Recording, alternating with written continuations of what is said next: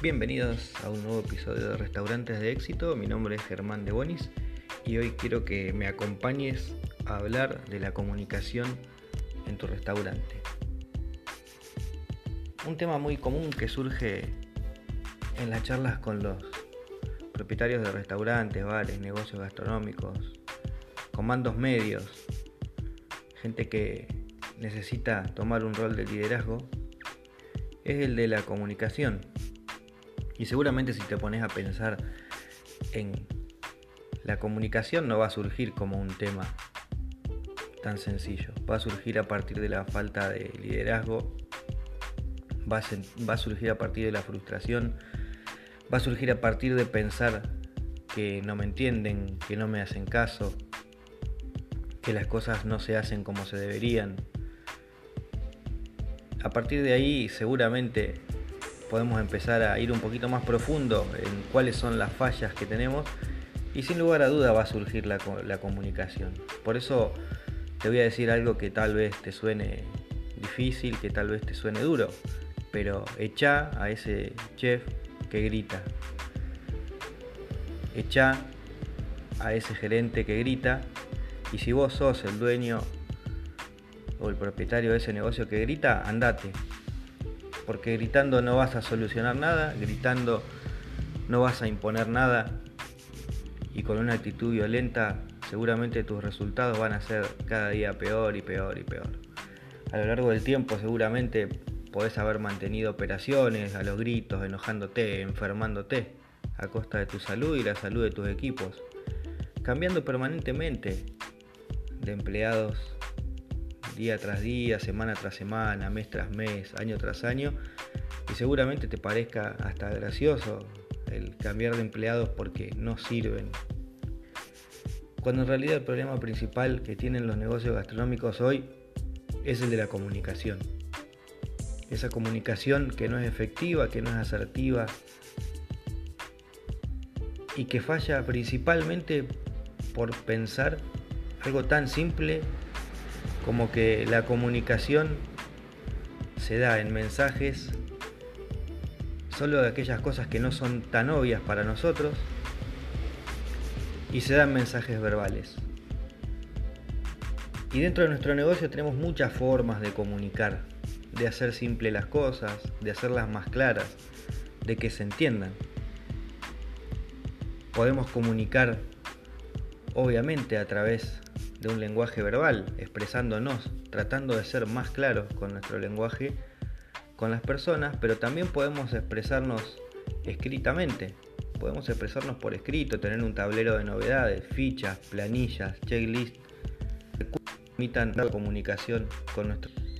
También existen otros como carteles, señales, indicaciones que sin duda van a hacer que la comunicación dentro de nuestro negocio sea mejor, sea más clara, que las personas tengan siempre presente esas cosas que tienen que tener presente y que nosotros queremos que tengan presentes, que siempre esté a la vista ese recetario, que siempre esté a la vista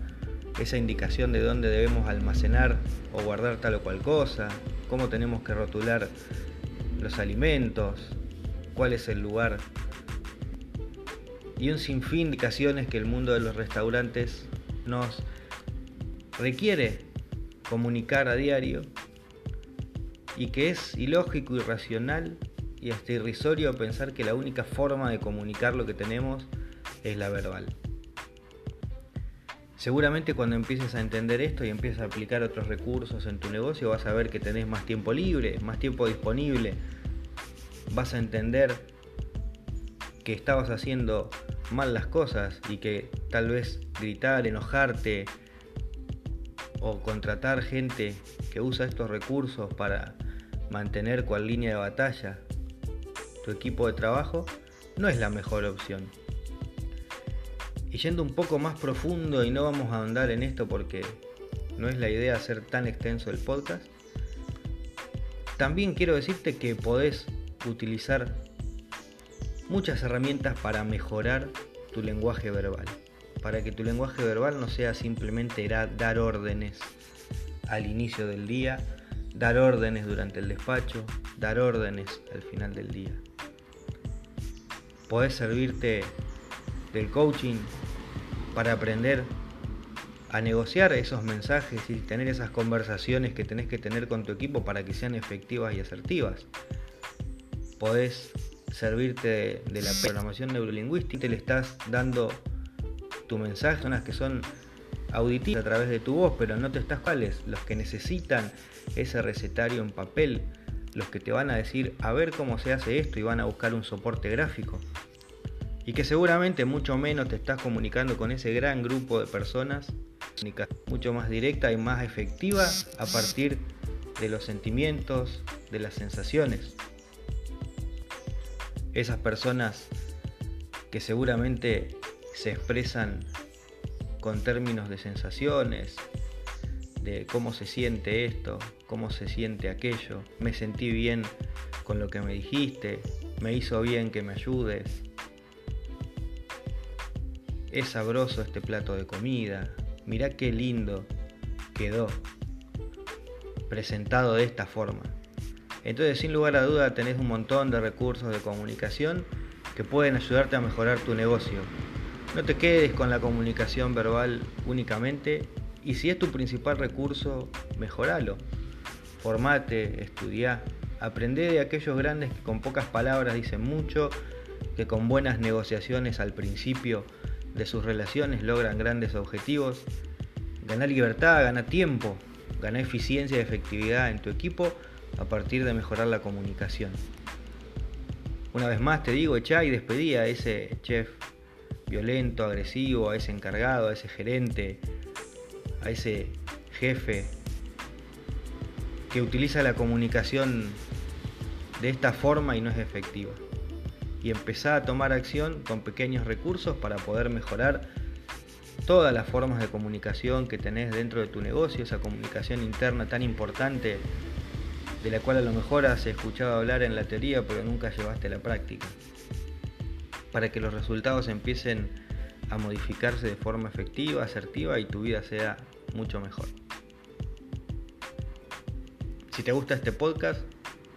como siempre te invito a compartirlo, compartirlo por WhatsApp, por Facebook, por cualquier red social en la que tengas oportunidad, deja tu comentario, deja tu mensaje contanos de qué te gustaría que hablemos y nos vemos la semana próxima en el siguiente episodio. Soy Bonis y te dejo un fuerte abrazo.